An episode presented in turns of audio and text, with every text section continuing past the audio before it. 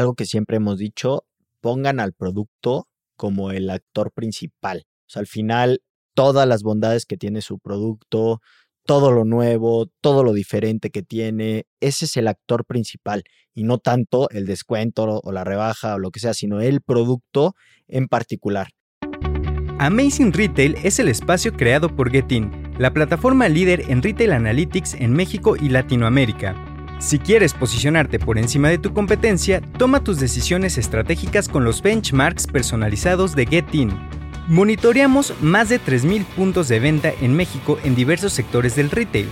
Abre tu siguiente sucursal en las zonas que ya frecuentan tus clientes potenciales. Para más información, contáctanos. Escríbenos a contacto.getin.mx. No desperdicies las ganancias de tus tiendas y capitaliza su rendimiento. Bienvenidos a Amazing Retail Podcast. Yo soy Francisco. Y yo, Anabel. Estamos a mitad de año y un tema que siempre es complicado para todos los retailers son las ventas durante el verano.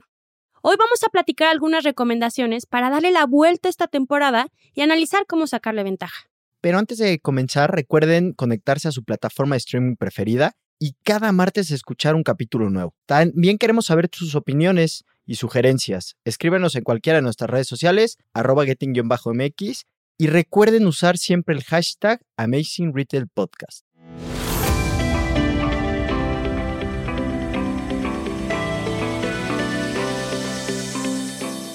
Pues bueno, Anabel, entremos en el tema. ¿Por qué no nos platicas qué pasa en verano? ¿Por qué el verano es considerado como una de las etapas más conflictivas para la industria de retail? Pues Frank, son muchos los factores que ponen en circunstancias complejas al retail, porque justo esta temporada coincide con el periodo vacacional y muchas de las familias mexicanas aprovechan para salir fuera de sus ciudades. Bueno, también hay que, hay que mencionar algo, que el mismo retail, la industria, también se divide en subindustrias. Entonces, pues sí es complicada para algunos, pero no necesariamente complicada para todos. Exacto, creo que hay una compensación entre las industrias que son para temas vacacionales, también hay retail que es muy turístico y hay otras industrias donde en esos momentos no se ven beneficiados por este periodo vacacional. Sí, creo que lo hemos mencionado y siempre nos gusta remarcar esto, no, no es bueno generalizar, pero lo que sí podemos decir es que comúnmente en esta época los que están acostumbrados a recibir cierto volumen de personas en las tiendas, pues tiende a bajar, ¿no? De lo habitual.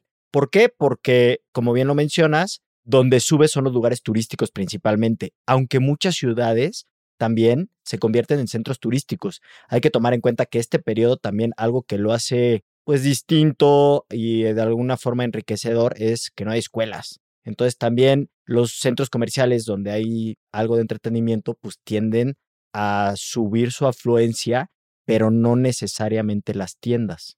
Por otro lado, también el presupuesto de las familias se ve un poco ajustado porque lo están solo dedicando para las vacaciones. Entonces probablemente estén ahorrando en otro tipo de gastos, como lo bien comentabas, para visitar un centro comercial que es de entretenimiento. Y también algo que pasa en este periodo, que no podemos dejar a un lado, es que coincide con temporadas de rebajas y justo la salida de inventarios, como las liquidaciones de temporadas pasadas. Entonces, esto también ayuda o debería de motivar a compensar de alguna manera esa baja en, en flujos de personas dentro de las tiendas que comúnmente también cuando hay rebajas también sabemos que no están todas las tallas disponibles, entonces probablemente la gente entre aprovechando esta rebaja, pero no encuentre la talla que necesita y se salga con las manos vacías. Sí, y aquí justamente hay que tener mucho cuidado porque hemos hablado infinidad de veces de la famosa conversión de compra, se te puede caer un poquito por este punto en particular, por el tema de no tener todas las tallas, ¿no? Que la gente va buscando una liquidación, una oferta, una, un descuento y pues no encuentra al final el producto porque pues ya no queda su talla, ¿no?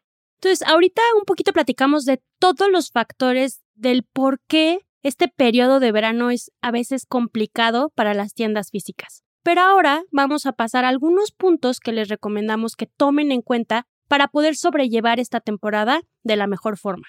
Bueno, antes de meternos justamente en todos los puntos ya muy específicos, también no podemos dejar a un lado el famoso back to school, que la gente en agosto, más o menos, que todo el mundo regresa a clases, se viene un gasto importante y no solo en útiles escolares, sino es todo una, no sé si una industria que va, o más bien muchas industrias se unen a esta temporalidad, que pueden ser desde zapatos, útiles obviamente, pero también ropa. Entonces el back to school le impacta a muchas industrias o subindustrias. Y agrégale que justo este año va a ser un back to school presencial, porque venimos de un año pasado donde los niños no fueron físicamente a la escuela y este sí, entonces yo creo que va a ser como más fuerte que cualquier otro año anterior. Sí, tienes, acabas de tocar un punto muy, muy importante. Si no hubo back to school en la temporada pasada, pues hoy sí o sí la gente va a invertir, porque pues difícilmente, digo, pensemos en niños, le va a quedar lo de hace dos años a un niño, ¿no? Entonces, bueno, estas son algunas ideas que no podemos dejar de tenerlas, sobre todo para cuando estamos planeando una estrategia, ¿no?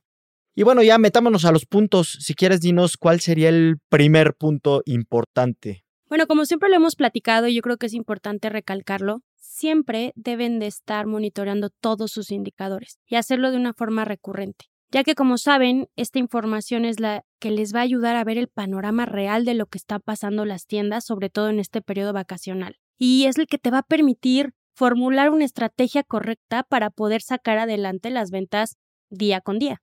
Y algo importante, tomen en cuenta que este periodo o esta temporalidad no es de una semana y no es de un día como, como los demás. Es un tiempo de dos meses más o menos, que puede durar dos, de dos a tres meses, en donde puedes ajustar.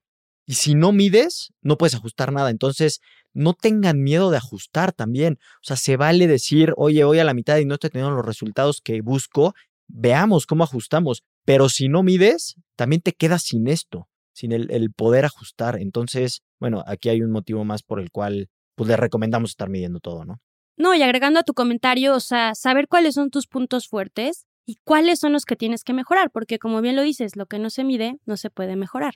Entonces, es importante que tengas alguna base para poder planear tu estrategia de ventas de verano y así poder accionar diferentes cosas que te permitan ir poco a poco, pues haciendo mucho más eficiente tu operación. Y ya, ya lo mencionamos un poquito hace unos minutos, una estrategia muy común que ya nos acostumbramos quizás a, verla es el tema de las rebajas o los remates, ¿no? Que también ya se hizo muy típico, muy conocido, que, que se llaman los famosos descuentos de verano. Y pues cada año muchas marcas aprovechan esta temporada como para liquidar, para ir sacando saldos de alguna manera, para ir haciendo el cambio de temporada, etcétera. Pero lo, lo importante aquí es hacerle ver al cliente pues que se va a llevar un buen deal al final de cuentas, ¿no? O sea, si ya en verano que comúnmente está pensando en, que el dinero lo va a usar para otra cosa, pues tú le pones un, un deal irresistible enfrente del cual no se va a poder ir, ¿no? Eso, es un poco el objetivo de esta temporada o de la estrategia más bien durante esta temporada. Sí, yo creo que hay algo importante que me gustaría decirles, es que dejen de pensar que la temporada de rebajas es como para quitarse el inventario, porque creo que esa es la peor estrategia porque ellos con tal de que ya no tengan ese producto, rematan todo y lo que termina pasando es que la gente entra, no encuentra su talla, no le gusta, ya pasó de moda, se sale y no te compra nada. Entonces, como bien lo comentas, hay que aprovechar y darles algo que sea muy atractivo, que te ayude a ti a sacar ese inventario y aparte haga que la gente se lleve algo y piense que está aprovechando o haciendo un muy buen deal. Sí, creo que ahí pues hacer, como bien mencionas, no es sacar la basura durante esta temporada, es simplemente intentar darle un muy buen deal a tu, a tu cliente final y que ese buen deal a ti también te ayude a rotar el producto. Básicamente es eso rotar, incrementar ticket promedio, volumen de artículos, conversión de compra. O sea, hay que pensarlo de una forma más estratégica y quitarte de la cabeza el querer eliminar inventario que ya no quieres en tu bodega. O en la tienda, ¿no? Y también ser muy creativos. Al final de cuentas, hay concursos, hay dinámicas, puedes generar también un cierto brand awareness. O sea, al final es, es más que deshacerte del producto que te quedó de otra temporada. Y justamente en el capítulo anterior nos mencionaba nuestro invitado que el consumidor también cambió. Todo lo tienen al acceso de un clic. Hoy todo lo pueden comparar. Si no es un buen deal, se va a dar cuenta que no es un buen deal y te va a salir contraproducente. Si le estás vendiendo basura, por, decirlo metafóricamente, se va a dar cuenta que, oye, pues no, pura talla XXL, pues no, no me sirve, ¿no? Qué bueno que esté al 70%, pero no hay, no hay nada para mí. Entonces, sí pensar muy bien el, el qué voy a comunicar. Aparte, creo que es un buen pretexto el verano. Venimos de estar encerrados, mucha gente va a querer viajar. Entonces, el decir que es verano te da la oportunidad de, pues no sé, vender algún producto que sea nada más de temporada limitada. Entonces, igual eso lo va a hacer más atractivo. O hay que empezar, como bien lo decías, a ser creativos, aprovechando esta temporalidad que es diferente a todos los veranos. Al final venimos de una época muy complicada, hemos salido poco a poco y creo que por ahí pueden empezar a ser atractiva su estrategia en las tiendas para que la gente consuma tu producto. Y algo que siempre hemos dicho, pongan al producto como el actor principal. O sea, al final, todas las bondades que tiene su producto, todo lo nuevo, todo lo diferente que tiene, ese es el actor principal y no tanto el descuento o la rebaja o lo que sea, sino el producto en particular. Entonces creo que por ahí pueden estar encaminadas todas las estrategias. Y a mí me gustaría dar un ejemplo muy que todos conocemos seguramente, el famosísimo Julio Regalado. ¿Quién no ha escuchado de esta pues temporalidad que creó ya una cadena muy conocida de, de supermercados aquí en México en donde todo el mundo lo ubica y todo el mundo sabe qué va a encontrar y muchísima gente se espera justamente esa temporada para hacer compras de X o Y producto, pero porque ya la posicionaron de una manera increíble, porque entendieron qué es lo que el consumidor quiere y va a buscar durante este periodo de tiempo que más o menos en algunos casos ni, ni, siquiera es julio, ¿no? Hasta se toman días de otro mes y todo, pero bueno, todo el mundo, hay hasta un personaje de esta estrategia. Entonces, imagínate lo bien posicionado que está, en donde en una temporada que ya veníamos platicando, no necesariamente es la mejor, pero para ellos te aseguro que es buenísima. No, y es un muy buen ejemplo porque un supermercado la gente ya va ahí porque pues son productos de tu día a día. Entonces es bien importante que las tiendas físicas se quiten de la cabeza que al ser verano y vacaciones piensen que va a haber gente en el centro comercial y que por consecuencia van a vender automáticamente. Creo que es bien importante si un supermercado está aplicando una estrategia desde hace muchos años para este periodo, cuando ya la gente va porque tiene que ir, imagínate ahora tiendas que están en un centro comercial. Hay que pensar estrategias que los hagan como posicionarse para que vaya gente a la tienda que se quiten la idea de es un centro comercial, la gente está de vacaciones, va a venir al cine, va a venir a mi tienda. No, hay que ver de qué forma traemos gente a mi tienda. 100% de acuerdo. Y también usen las herramientas que ya tienen. Si ya tienen e-commerce, si ya tienen eh, canales digitales, no están peleados. O sea, al final comunica tu estrategia, comunica tus productos y hemos hablado mucho del tema de omnicanalidad en episodios pasados empieza a aplicar estas estrategias porque logras desde lo físico que alguien vaya a lo digital y desde lo digital que alguien vaya a lo físico.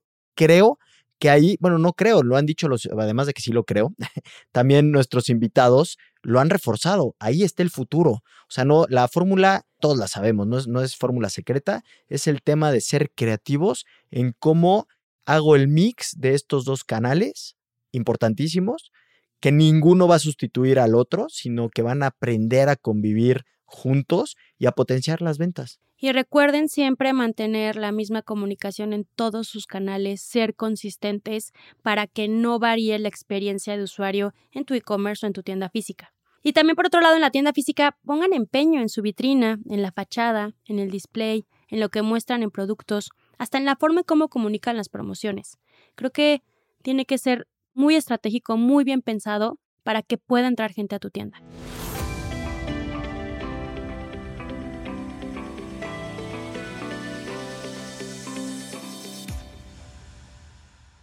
Y bueno, pues ya nos estamos acercando al final de este episodio y pues me gustaría recalcar ciertos puntos, ¿no? Platicamos creo que de muchas ideas hoy.